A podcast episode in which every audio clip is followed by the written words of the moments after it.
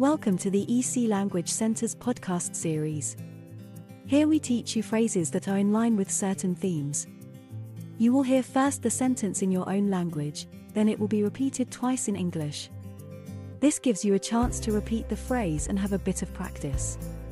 There are 10 phrases in each episode. 10 frases genéricas de celebración en el calendario occidental. 10 generic celebratory phrases in the Western calendar. Feliz Año Nuevo. Happy New Year. Happy New Year. Feliz cumpleaños. Happy birthday. Happy birthday. Feliz San Valentín. Happy Valentine's Day. Happy Valentine's Day. Feliz Día de San Patricio. Happy St. Patrick's Day. Happy St. Patrick's Day. Feliz viaje. Safe travels. Safe travels. Feliz Halloween. Happy Halloween.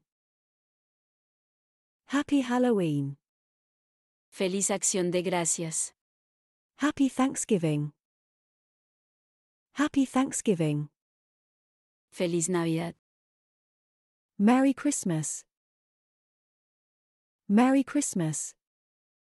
Felicidades por tu nuevo trabajo casa compromiso. Congratulations on your new job. House. Engagement.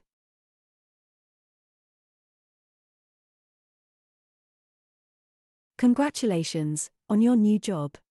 House. Engagement. Mis condolencias. My condolences. My condolences. If you have enjoyed this podcast, please follow us to hear more in the series. Visit www.ecenglish.com for a list of our courses.